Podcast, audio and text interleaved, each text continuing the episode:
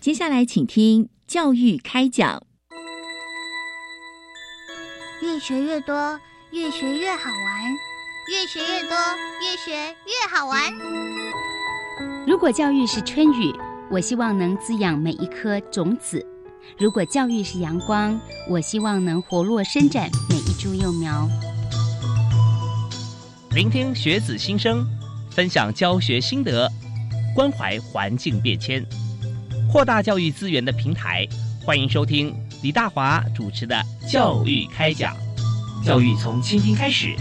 一定划得来。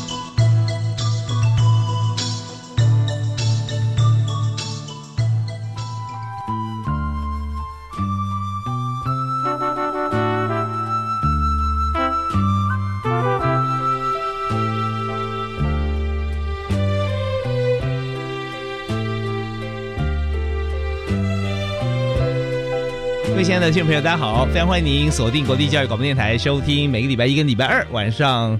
七点零五到八点为您播出的教育开讲。我是主持人李大华。那么在今天节目里面啊，我们要带大家走访台湾最美的地区哈，就是我们来到很多的。原乡部落啊，在山林里头，但是我们知道说，在孕育啊，我们整个从这个山林的维护啊，还有文化的传承啊，原住民族的朋友啊，真的是功不可没。但是我们也探讨另外一个议题啊，就是当呃在朋友在原乡长大的啊，那如何能够接受啊教育，而且能够融入社会，又保持原有的文化啊，这真的是我们大家需要呃来探讨的显学。所以今天呢，我们就特别定个议题是原住民学生升大。学管道以及原住民专班的情形探讨啊，这是由教育部高教司哈所一直密切关注的，所以我们就邀请到这个专家来宾是国立政治大学民族系的王亚平王副教授。哎，王老师好，主持人好，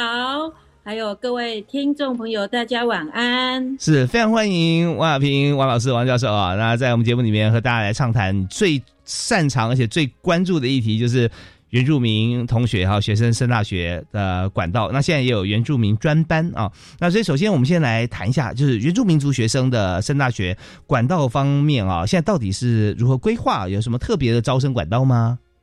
哇，现在我们的升大学可以说是多元入学哦。嗯，所以用大学部四年制的日间部的同学来讲哦，高中生啊，现在升学管道非常的多元哦。是，那大家比较熟知的有申请入学、分发入学、繁星推荐，还有特殊选材。那另外升科技呃技职体系的科大部分的话，有四季甄选、四季连登这些。那另外还有我们所谓的运动甄审啊、运动甄试啊，还有原住民朋友们比较喜欢的军校正旗班，还有警察大学。嗯，那这些里面呢，除了特殊选材啊、运动甄审跟运动甄试以外啊，大部分的管道都需要呃学测。或分科测验，或者是统测的成绩这样。那但是对原住民学生来讲哦，他们有一个比较特别的管道，就是他可以参加呃大专里面的原住民专班的独立招生哦。那跟大家报告一个好消息，就是在一百一十二年度呢，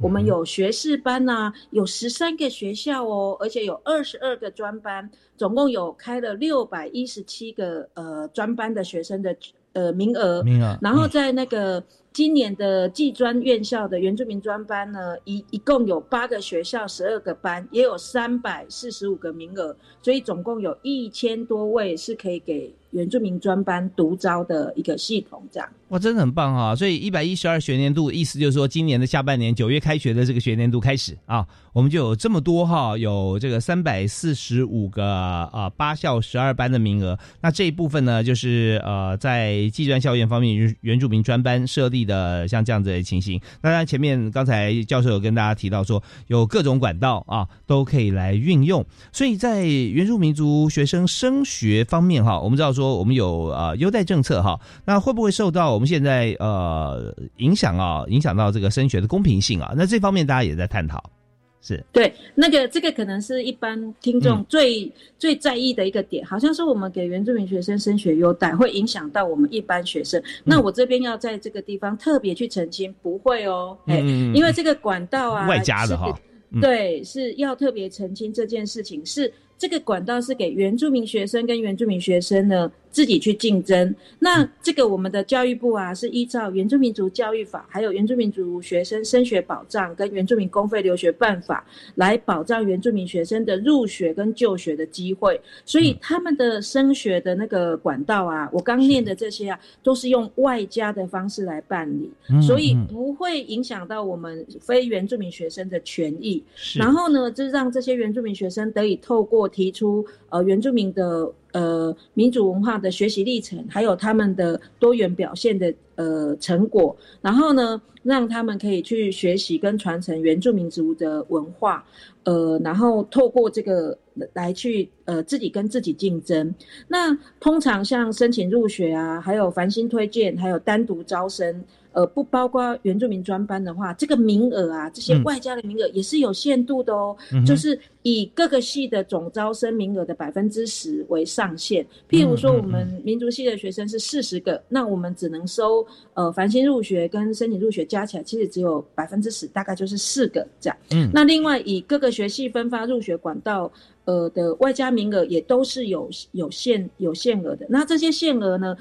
还是要再强调，是给原住民学生他们自己去竞争，不会影响到一般学生的权益。这边要请各位呃听众朋友放心哦。那以那个申请入学为例哦，就是一百一十二学年度大概有呃一千三百二十八个科系，他们提供给原住民外加的名额是三千三百一十二个，就是呃。不是每一个科系都会提供给这个外加名额，对，所以如果你如果呃听众上面有原住民的同学，都会区的原住民的同学跟家长们，那你们可以去呃就是呃申请入学的那个呃委员会，就是大学的甄选的那个招生委员会上面，就可以找到说我我有哪可以有哪些科系啊是可以提供给原住民的。那我们是希望说每一个大学生哦。不管呃原住民学生或非原住民学生，都可以适才适性的去发展这样。嗯，那这边我要特别跟各位听众朋友澄清一件事情哦，是，就是说以我自己本身啊，之前有担任过正大民族学系的那个系主任，是。那其实我们当时候啊，民族民族学系申请大学的那个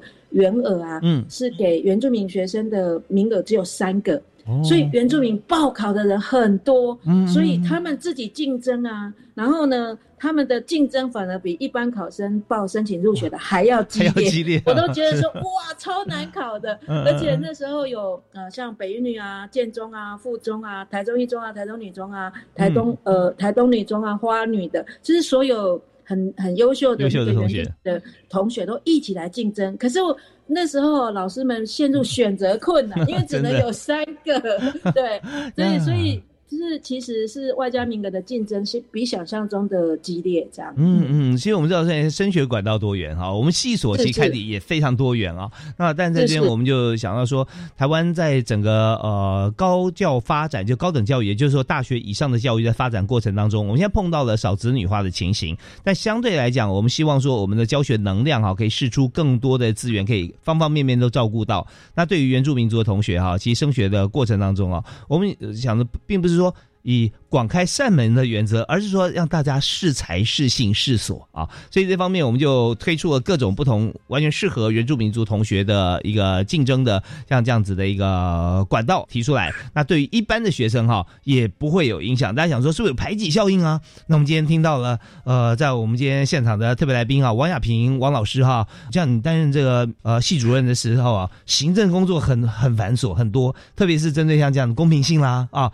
或考试制度啊。啊啊都多所琢磨，所以从这个各方面角度看起来啊，我们这呃可以说是同样是大学，但是呢，原住民族跟一般生哈，我们不会有互相呃排挤的效应，但是我们都可以希望让同学找到最适合自己的系所。那我这边其实我们可以在访谈过程中，我们插一个问题啊，来请教老师，我们想谈谈当时的情形哈，就是说这么多人。来竞争三个名额哈，光在呃正大的民族系哈，那大概竞争激烈的情况，我们是考什么哈？就是说有笔试嘛，有面试、口试啊，所以你有没有印象深刻的事情啊？如何做出这选择困难，做出决定？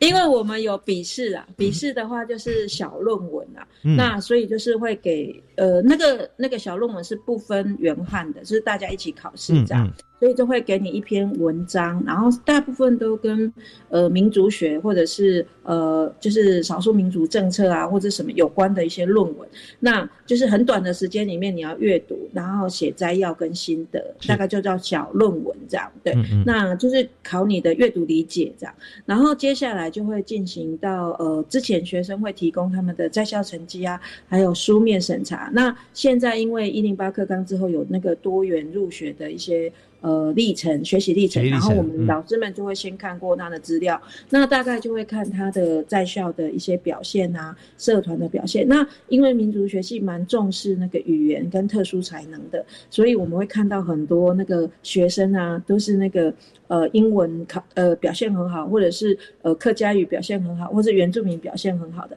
那他们就提供相关的证明。那我们老师们就会针对他提供的证明啊，去讨论他的报考动机啊，然后他的呃表呃学校的学习历程的表现，然后有没有多元文化的才能，对，那是。用这几个指标去看的。那那个竞争都非常的激烈，就是那面试的时候大概就是呃，我们是用呃过关面试。对，不是统一统一面试，就是好几关吗？就是对对对，我们是跑好几关，对，通常大概是三关到五关，然后跑关的过程里面再逐一口试，然后就是要用各个向度来选材，这样。是我们听起来相当的鲜活，非常的激烈啊，竞争很激烈啊，三关竞争非常的激烈。那我们稍后我们听一小段音乐哈，我们缓和一下紧张气氛，但回来的时候可能更紧张啊。我们要谈谈看这三关五关有哪几关哈，大家如何准备？但还包含了就是高中生大学申请入学管道里面。哈，那原住民外加名额的计分、筛选跟录取啊，怎么样来进行？好，我们休息一下，马上回来。嗯。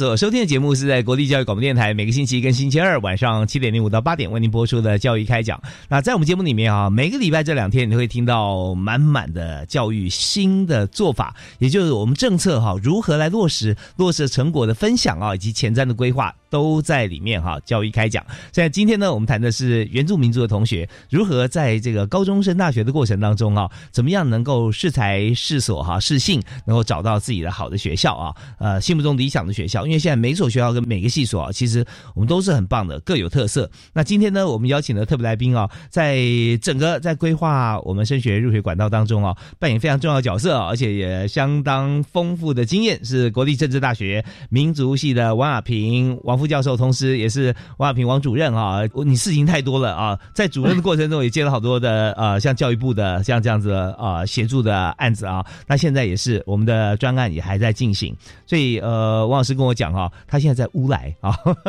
呃，我们在这个呃有很多的原乡啊，我们一些教育事业啊，还有在当地有很多的发展，甚至社区跟学校的结合哈，那都在王老师的这协助之下完成。那呃，王亚平教授。我们现在来谈一下，就刚才提到，我们刚才有讲到原住民族的同学，在光是你在正大，就我们在这个面试过程中啊，他们叫过三关过五关嘛啊。那我们讲说过这么多关，我们先谈一下哈。实际上，同学在面试的时候，这么多关，他要准备什么？是不是每关哈几乎都有面试啊？对，大部分呃，目前以我知道的正大，他们我们会有书面审查，然后再有面试，然后。我们民族学系是还要有一个小论文，这样，所以是等于是要很用心的在甄选那个。呃，优秀的人才，这样，因为我们是在国内算是比较少数是以民族学为专业的科系，这样。嗯嗯嗯。那我们不是原住民科系，所以我们是民族学系，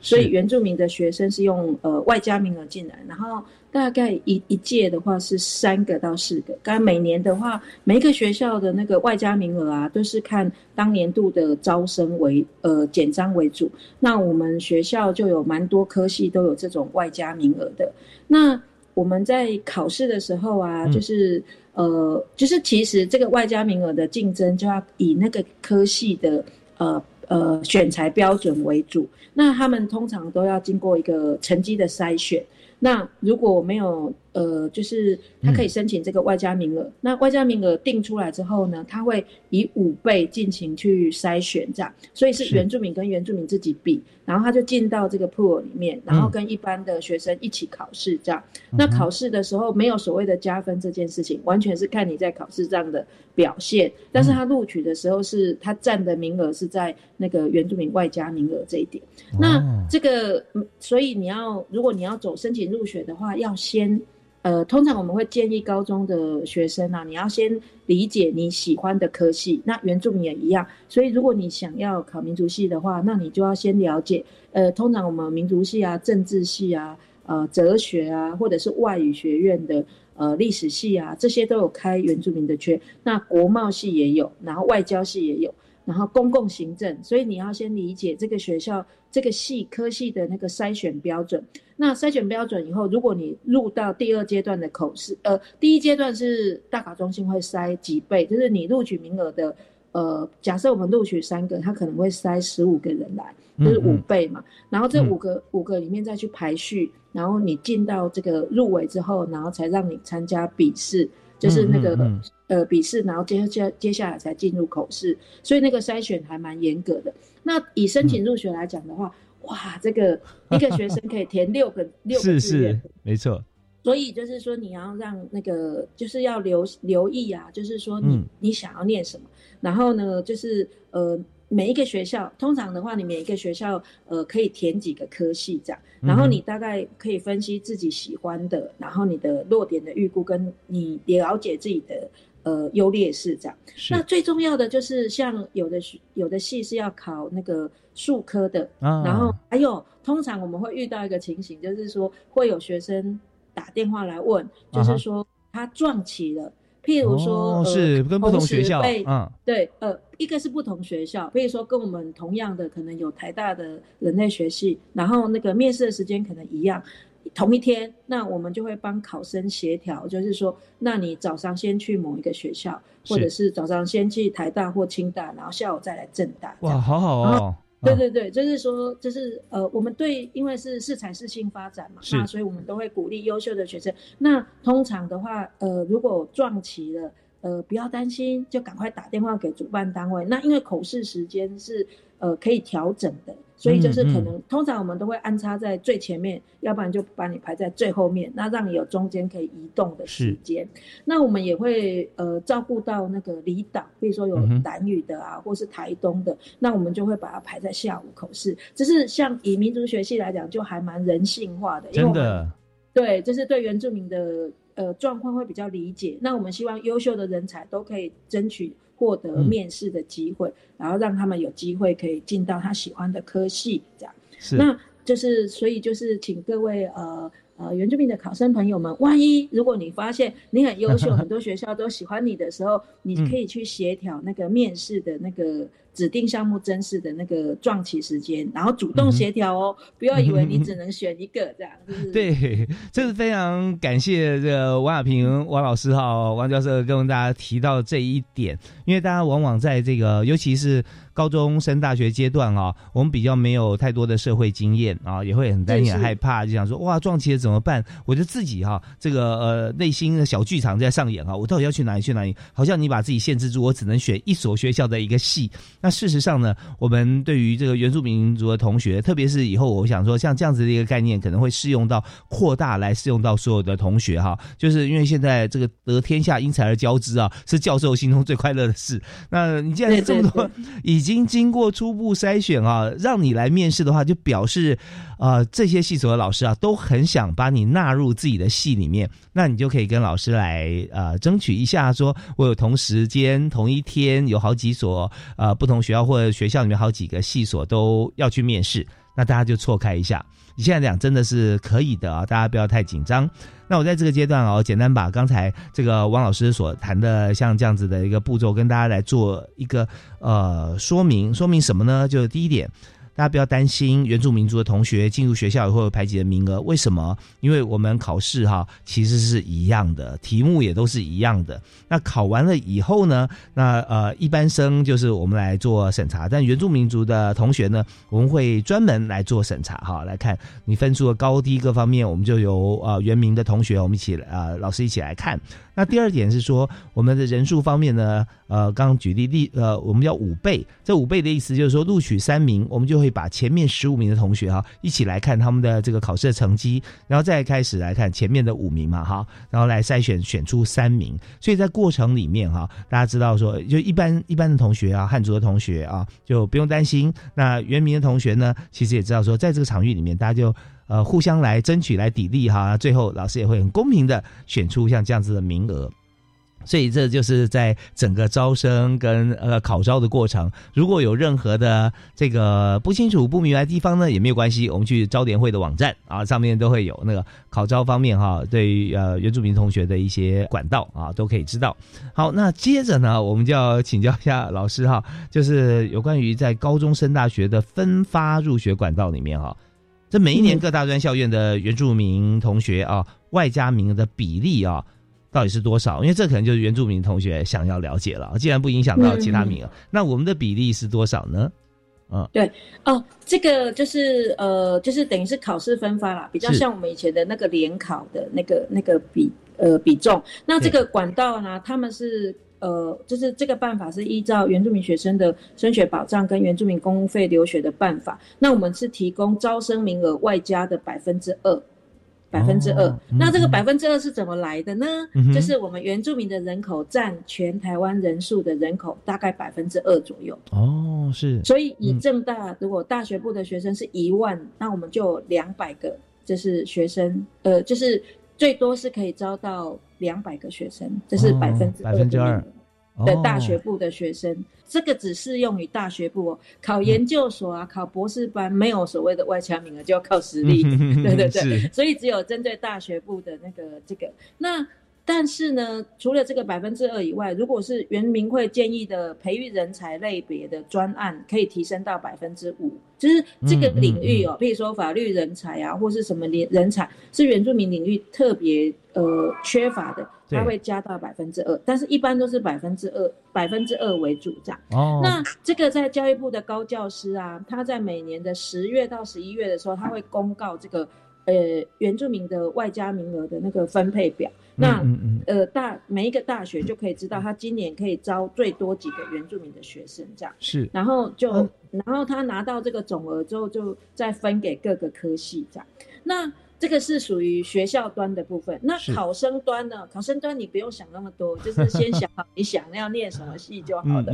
什么大学。那你你。一般的话，那个分数的话，它的算的方法就是第一个就是原始分，然后呢，先用你原始分，还有加权分数，然后跟一般生去筛选这样。然后呢，如果有的学生他其实成绩很好，有的原住民学生啊，他们其实不靠这个呃管道，他就直接跟一般生去考试，他就考上了，因为他成绩很好嘛。是是是。但是如果你要申请加分的，有一些热门科系的话，是可以加权百分之二或百分之三。三十五，那百分之十跟百分之三十五怎么来？就是看你有没有通过足以认证。OK，好，那这方面啊，我们要休息一下，我们稍后啊听一小段音乐回来。我们这这这段时间刚好已经哎刚刚好，所以稍后来谈谈看，呃，足语认证这个部分哈，我们要怎么怎么进行？好，休息啊，继续访问今天特别来宾啊，国立政治大学的王亚平老师啊，休息一下，马上回来。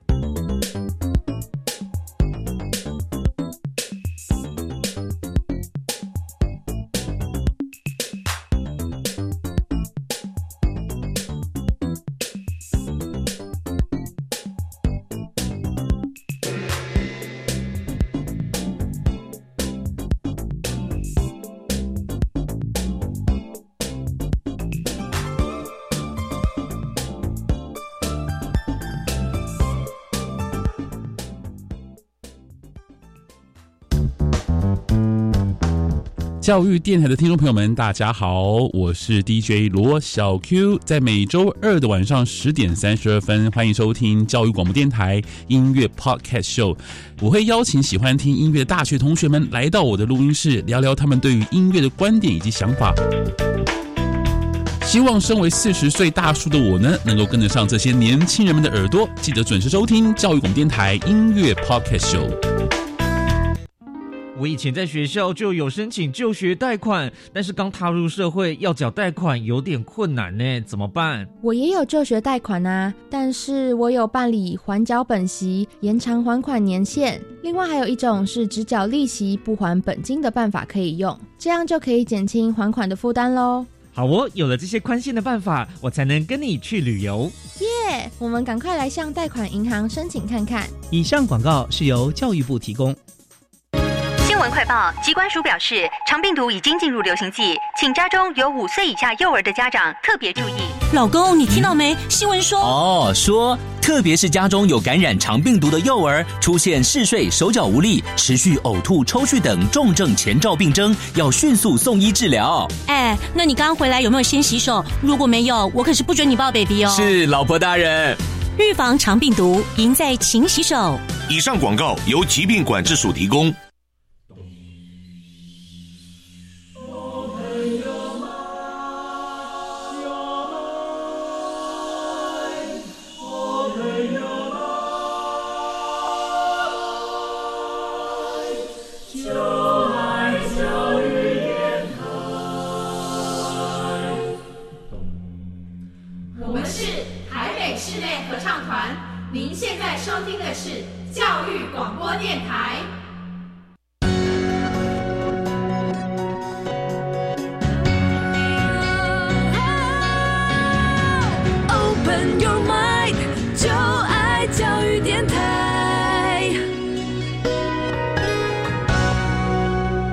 迎您持续锁定国立教育广播电台，收听礼拜一跟礼拜二晚上七点到八点为您播出的教育开讲。那大华就为您今天请到特别来宾啊，探讨议题就是原住民学生升大学的管道跟原住民族同学的这个原住民专班啊，那怎么样来进入？那今天请到特别来宾这方面真的是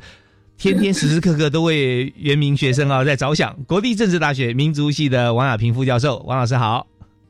好，主持人好。是，刚刚我们提到前阶段提到说多元入学管道，在原住民族同学方面啊，我们可以怎么样来申请啊？大家如果说想要详细了解的话，我们可以上教育电台网站哈，去点听我们刚才的前半段的节目。刚才前节目结束之前哈，前半段哈，我们讲到一个另外一个重点，就是说我们用这个考试分发的时候哈，那这个时候呢，呃，有许多原民同学也非常优秀，他自己就凭着自己的成绩哈，就进入理想的学校。但是我们也有管道方法，就是说我们的分数是可以加权的哈。那但是不是它是有条件的加哦，不是说呃只要是我有原住民族的身份就可以加。所以这个条件，刚才王老师有跟大家来提示啊，就是我们母语的认证嘛，是吧？哦，族语，对对对，对，所以那族语认证的话，那现在台湾的原名啊，我们的这个族有好多族，而且。好像我们越分越多，越知道详细哈，我们就分的这个族种族啊，可以更多。所以，我们有没有呃，是每组都可以认证吗？还是有有有几项大的组？对对哦，这个因为这个原住民族的升学管道啊，它。那个呃，享受这个升学优待办法会跟那个足以认证结合在一起，嗯，所以我们目前圆明会每年都有提供两次的认证机会，所以呃，以升大学为例的话，大概会提供你你有足以认证的话就可以加分，加到三十五。那如果你只有原住民身份的话，只有加百分之十而已，就是希望奖励原住民的学生能够去呃学习自己的语言跟那个传承文化，对，所以他。用这个升学优待的 quota，它其实是要尽它的母语文化传承的责任，有点像是这样的一个思维。嗯，那对原住民学生来讲的话，所以这个认证考试就变得非常的重要。所以呃，在很多的学校都有开这个呃母语课程，对，所以高中、国中对对对啊。呃，高中跟国中，嗯，高中跟国中，那有现在的认证的话，有的呃，有的原住民同学，他们小学就把它考过了，因为那个大概要中级门槛，对，所以就是说，呃，认证考试，呃，因为有那个二零一七年通过原住民族语言发展法，二零一九有国家语言发展法，所以我们在原住民语言附证上面有非常多元的一个广告。在这边要特别提醒原住民的考生朋友和家长们，要提醒同学，就是原住民的同学去考这个主语认证。所以我们都会问说：“哎，你考了吗？你考了吗？” 意思就是说你有把这个呃，就是主语认证的这个证证证件拿到这样。那第二个就是说，如果你没有考，也不要担心，就是因为我们呃对原住民的人才培育非常的用心，所以也可以加百分之十。那这个是呃进进到原住民同学之间彼此竞争的时候，你想要到更优秀的学校的时候，这个这个认证分数就会变得很重要。所以这个是考试分发才会用用这个。那一般的申请入学的话，就是说啊。一般的申请入学的管道的话，就是各个学校他会也许会参采你的这些语言认证的成绩，或者是语言的考试的成绩。那我举一个案例好了，就是我们政治大学的广电系，哇，那个竞争很激烈，对不对？对。所以很多他只有外加两个名额。嗯。那我就记得有一年考试的时候啊，就有一个老师跟我分享，我们都是主任嘛，就会就会讲说他们是怎么选 材的。然后他就说有一个孩子啊。他就是有一个，他成绩就是一两个都是桃园来的孩子，那一个是呃呃，我们不讲哪一组啊，考试考成绩很高，可是口试的时候，那个老师问他一些有关呃呃原住民的语言啊文化的事情，他都答不出来，这样，然后就。就很尴尬。可是另外一个孩子，他我记得那个小朋友他是塞夏族的，那因为他的妈妈就很认真啊，当义工啊，在推广母语，所以他从小就有参加像矮灵祭祭典啊什么。然后结果在那场考试里面，也许他的那个呃在学校的成绩不是最好的，然后考试的成绩也不是最好的，可是在笔试的时候他就脱颖而出。笔试跟口试面试的时候就脱。脱颖而出，因为他对传统文化的理解是就很厉害，然后就用高分就录取了，申请入学就到广电系这样。哦，所以这个是就是让大家知道说，哎，你其实平常如果你要用这个原住民外加名额的时候，你要多累积一点对自己的民族文化。的一些理解，甚至参加主语认证，然后在竞争上就可以非常优秀，然后进到你最理想梦想中的科系和学校。这样哇，太棒了！真的非常感谢王亚平王主任哈，王教授跟大家来分享这个部分。我觉得起码有两点，大家可以把它记得住，记住哈，就是说，呃，如果有可能的话，在我们小学阶段，如果还在原乡啊念书啊，那这时候我们可以跟在这个呃邻里之间呢，或者自己的家人啊、长辈啊，多学我们的主语母语。语哈，那然后赶快在小学阶段，我们就可以通过这个考试，也就是主语认证这个部分啊。那光是我们呃加的这个呃分数哈，就加百分之三十五啊，那这是非常高。那第二就是说，当我们在学主语的时候呢，多去了解一下我们的文化，可能就探讨一下，哎，我们的这个呃祖先呢是怎么样到这边来的，或者说我们的这个呃平常我们所做的这样农耕啊，或者说我们的一些图腾或者纺织啊这些了解的话，那么在笔试甚至在口试的时候，可能多半老师会问说：“你对你的这个民族啊，你的族有什么了解？”你可以侃侃而谈，讲出一段谈话的话。我们也知道，那广电系多难，广电为了传播嘛，这传播什么呢？传播自己文化哈，最最基本的。所以这很容易确评中选啊，是吧，王教授？是是是。所以这方面哈，就是大家知道，呃，也可以在现在如果说有原乡部落的老师，呃，听到我们的谈话，师长啊、校长，我们就可以多多发展。而且跟大家分享一个消息啊，就是从新北市开始啊，第一个做的新北市，那现在很多县市也陆续跟进。就是如果今天哈，我们要考这个老师哈，要进入这个国中啊啊，或者进入教学现场，那我们语言很重要啊，对不对？我们有各方面的。语言认证，如果说我们也有原住民族的语言认证的这样子的师资啊，来考试的话，那我们会大大加分啊，我们就可以很顺利进入了教学现场。这有什么好处？就是能够让台湾的原住民族的文化可以借由师资传承下去，也可以让这个国中、高中的同学啊学了之后，也可以更加的能够加分啊，或者能够让我们更了解我们在地文化。好，那接着呢，我们要请教呃王教授另另外一个问题啊，就是说高中升大学繁星推荐啊，那这我们都知道都有，那推荐原住民外加管道啊，有没有一些相关的规定呢？对，那个繁星推荐呢，他比较重视那个在校成绩，嗯嗯，所以他要校牌要百分之五十，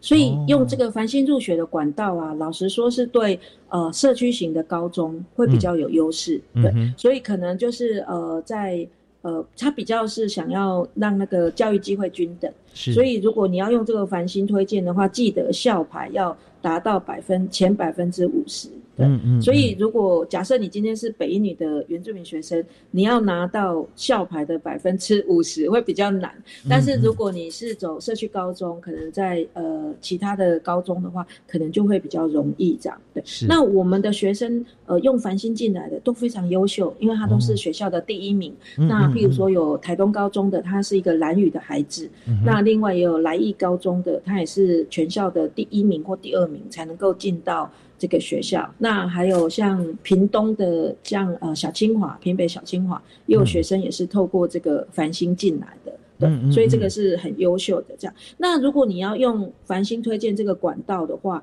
你最重要是要呃设那个目标科系，然后还有就是说你要了解说这个管道外加名额有哪些，对，然后你先选，就是有点像是选系。然后选校，嗯，然后因为你一个学校只能，譬如说以屏东来一高中来讲的话，你只能选一个学校。你如果是。那用繁星的话，就是说，呃，我的意思是说，你只能选那个学校的科系这样。比如说你，呃呃，应该是这样讲，是说正大收来高的来一高中孩子只能一名，正大收那个呃蓝宇高中的孩子只能一名，是是，或者是正大收小平北高中小清华哦，那只能一个。那所以就是说，他选选一所学校只能有一个一个系所嘛，对不对啊？对对对对对，所以是这样，所以就是说，他就就呃。但是你你选了这个校之后，你可以选几个科系，对，不？你可以进正大的政治，你也可以是正大的民主，正大的就是这个学校的相关的科系，你还是可以填的，这样，嗯，可以选到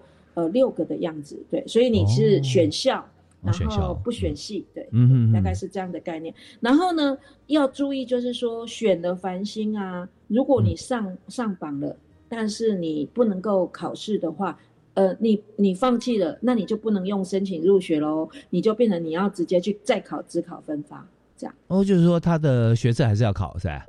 对对对，就要去要去考学测。如果你如果你繁星最上了就好。就是你就有学校念的，但是如果你繁星上的科系不是你喜欢的，那怎么办呢？是，你就不能用申请入学，你就要再考那个呃，就是呃，只考分发，就是考试分发。嗯嗯，因为你等于是繁星的一个名额了啊。对对对，等于是六月的时候要考试，一般二月的时候考一次学测嘛，然后接下来再考一次指指定考试，那是六月的时候到就是六七月的时候还要再考，然后等到八月放榜才能。嗯，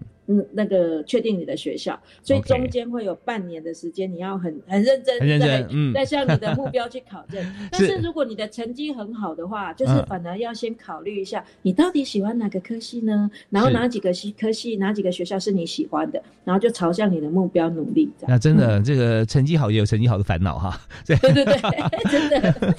对对，就讲说哦，太多系所可以可以念的，但是我们也知道哈，在科系选择上面，在对于高中阶段的。孩子来讲啊，同学来说哈，他有时候很难去想象我现在未来四年要念什么，然后在四年之后才能够接到我觉得说我心目中理想的工作哈，或者说我研究的方向。那这中间有的时候会呃做一些摸索，所以在这个部分就更需要多一些像学校的老师，或者说我们上一些像是以这个王教授啊，在呃很多网站上面，我们可以去帮忙这个高中生啊来解惑，就是说你怎么样选择。啊，那这一方面啊，真的要再好好来加油来加强啊！啊，那我们刚刚讲说，嗯，考试这件事情呢，我们如果说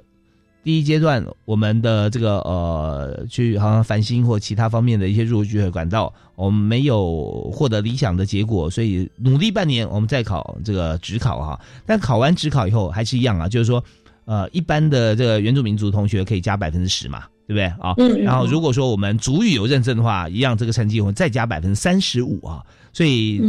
刚老师就特别提到喽啊，王雅教授跟大家分析，如果我们对于自己的学科很有把握的话，又没有在第一阶段找到自己喜喜欢啊适性的科系，那你确实是可以再考一次职考啊。只是中间这个半年时间啊，你要非常的有纪律啊，一松懈下去，很多知识有时候真的就忘记了，是吧？对 对对，所以呃这方面就给同学哈来做个好参考。好，那我们在这个阶段，我们再休息一下。稍后呢，我们要和大家来分享的议题啊，就是有关于原住民族身份对于升大学方面的优势啊，以及在这个整个升学的过程当中啊，主语认证啦，还有目前有哪些热门的原住民专班啊，都是要和大家介绍的。我们休息一下，马上回来。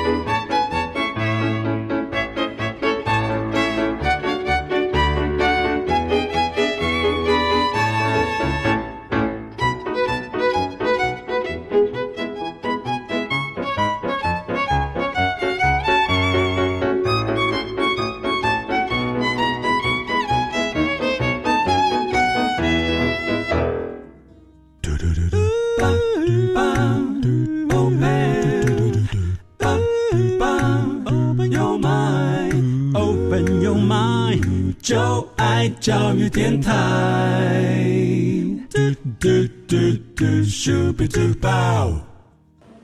好，我们继续回到教育开讲节目现场啊！今天大华为您邀请的特别来宾啊，我们节目的好朋友就是呃国立政治大学民族系的王亚平王教授王主任啊。那王老师在这个呃担任行政职哈，呃同时啊也兼顾很多有关于在这个教育呃教育部里面很多的专案啊，跟大家来做一些这个呃协助啊，特别是原住民族的同学。那王教授，我们刚刚有提到说，在呃繁星以外啊，还有职考以外呢。我们知道原住民族的身份啊，对于升大学啊，它是有些优势的哈。当然啦，这个多了一个身份啊，那我们就觉得说，哎，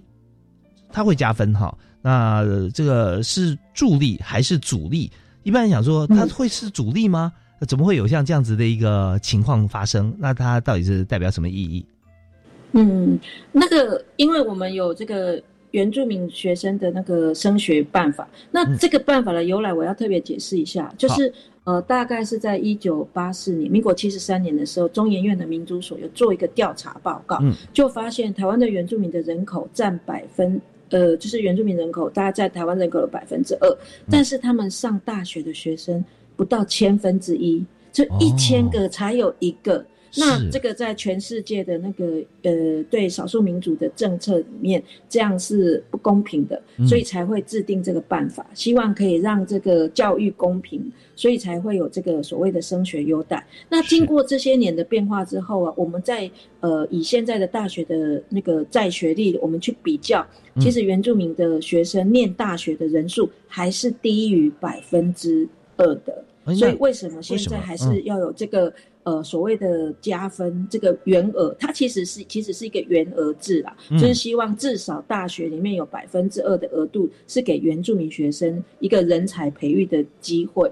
所以才会有这个。可是因为过去是联考制度，所以大家对这个加分的印象很强烈。可是我刚刚今天的节目里面让大家知道，入学管道多元化之后，根本说没有所谓的加分，顶多只能叫加权，而且这个是。是原住民跟原住民竞争，所以也没有占到主流社会的原额，所以我觉得那个刻板印象可能要让大家去理解。那以这个比例来讲，为什么说会有一个责任呢？也是一个权利，也会一个帮助。假设你你是那个原住民学生，可是你是为了呃让原住民的呃医疗机会或者是偏乡的那个医疗改善，那你申请去念。台大的医科，可是你使用了这个原住民的 quota 进去后，大家可能会用异样的眼光来看你。可是大家忘记，它承载的是一个民族跟一个呃村落里面的希望，是要改善他们的医疗的一个机会，这样。嗯，所以这个加分使用这个加分的这个 quota，它是一个权利，也是一个责任。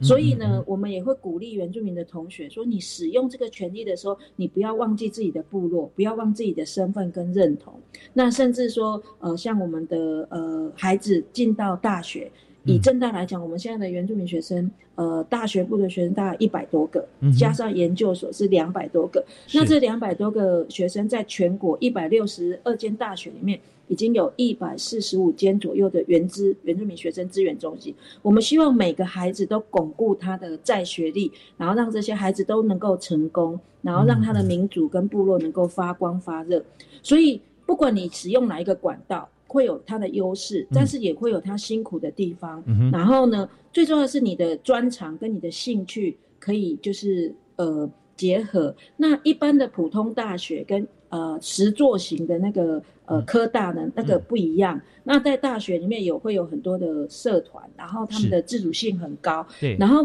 可是像一般的科大，他就比较重视实务经验，譬如说像。呃，医护啊，高龄长照啊，观光旅游啊，那累积你职场的优势，甚至可以走创业。然后我们现在圆明会也有那种协助返乡青年返乡的百万创业计划。所以，如果你了解部落的需求，了解自己的优势，然后去把这一块学习，呃，在大学里面找到合适的一个舞台，然后就可以协助自己的部落。所以我们是这样来看待。呃，升大学的管道其实是要让每个孩子都成功，所以原住民的身份。没有什么特别的，因为我们有客家孩子，我们有农村孩子啊。农村的孩子也可以申，也可以用申请管道进来。可是你别忘了，你你用这个管道，其实是要帮助你的家乡。嗯嗯嗯，是我们身身负呃对家乡的关怀跟责任呢啊。那这方面其实呃进入学校学习，我们是有目标的。其实常常现在很做很多事情啊，我会发觉说，呃，不管不不是只有孩子哦，各方面年龄层的人都是，哎，那你这个呃，最今年有什么计划？嗯，没有啊，就这样啊，啊，没什么不好啊，很随性啊。但是我们知道说，如果当你有目标的时候，你的生活会完全不一样啊。那你做起来事情会更有冲劲啊，让你会更更能为目标努力之后啊，流下汗水有喜悦，因为你完成的一些事情啊。那所以我们也希望说，在学习过程中，呃，同学都能够有这样子的一个理想抱负跟目标。那这边倒是提到一点，就是说，呃，原住民族的同学哈，在这个学习的过程当中，我们就希望说，他进来的时候。就是百分之二，呃，这个这个比例哈，我们有达到。那之前呢是千分之一。那以目前来讲，我们既然把这个啊法律已经定下来了哈，定成法条，百分之二现在有没有落实呢？就是说人数是不是有接近？嗯，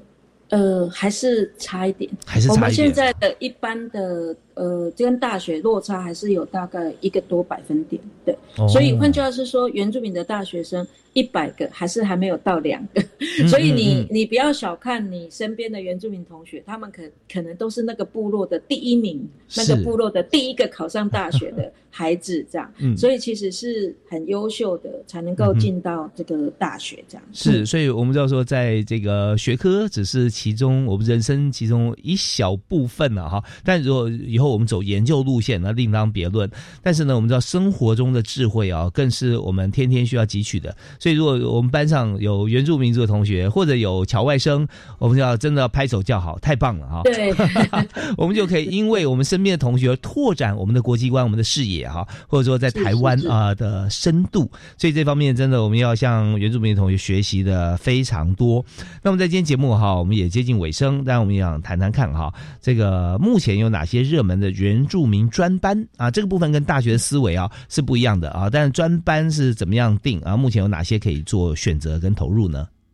哇，现在这个原住民族专班呢，就是很多很丰富。那目前一百一十二年学年度哦，学士班就有十三个学校。二十二个专班有提供六百多个名额。那这个专班的话，比较可爱的地方就是原住民的孩子一起学习，对，所以它是独立招生。那同学可以适才适性去选择自己喜欢的科系。还有最重要是，这个专业通常都是部落最需要的专业。譬如说，东华大学就有一个法律原住民专班，哇，这个是独招，竞争很激烈哦，因为它一届只有收二十个名额。然后。呃，办的比较久的，也做的很有口碑的是国立暨南国际大学有一个原住民文化产业跟社工学士学位学程。然后这个专班，那另外就是很多学校都有这个护理学系的原住民专班，对，这个是就是可以去申请的。那另外国立高雄师范大学有那个艺术产业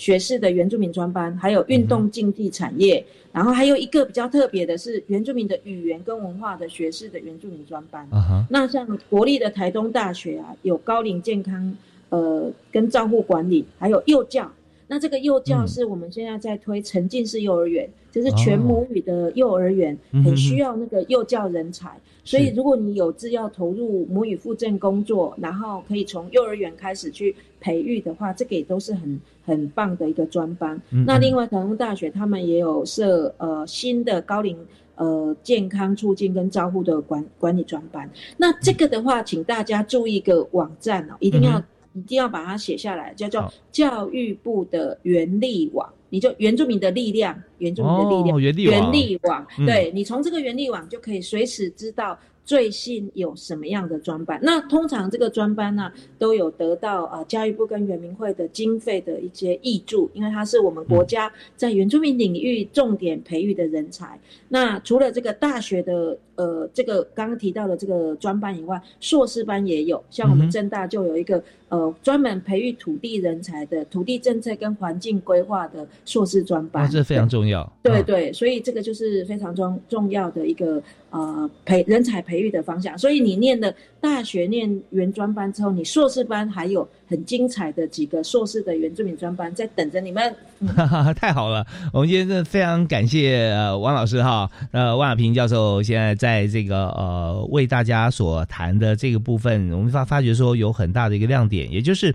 原住民族，我们常常讲说在地球上面啊，很多的这个族群啊，它会消长。啊，所以消长啊，它跟消失一线之隔啊。如果说你这个文化没有传承的话，它不是说呃呃人不见了，人都还在，但是呢，发觉说对于自己的语言文化啊的呃认同跟掌握趋近于零。那这个时候就人家讲啊，童话童话是好还是不好？以多样性以文化来讲啊，它绝对是不好的啊。那就是我们可以兼容并蓄，可以包容，因为我们知道说文化我们了解之后可以传承，可以发扬，可以。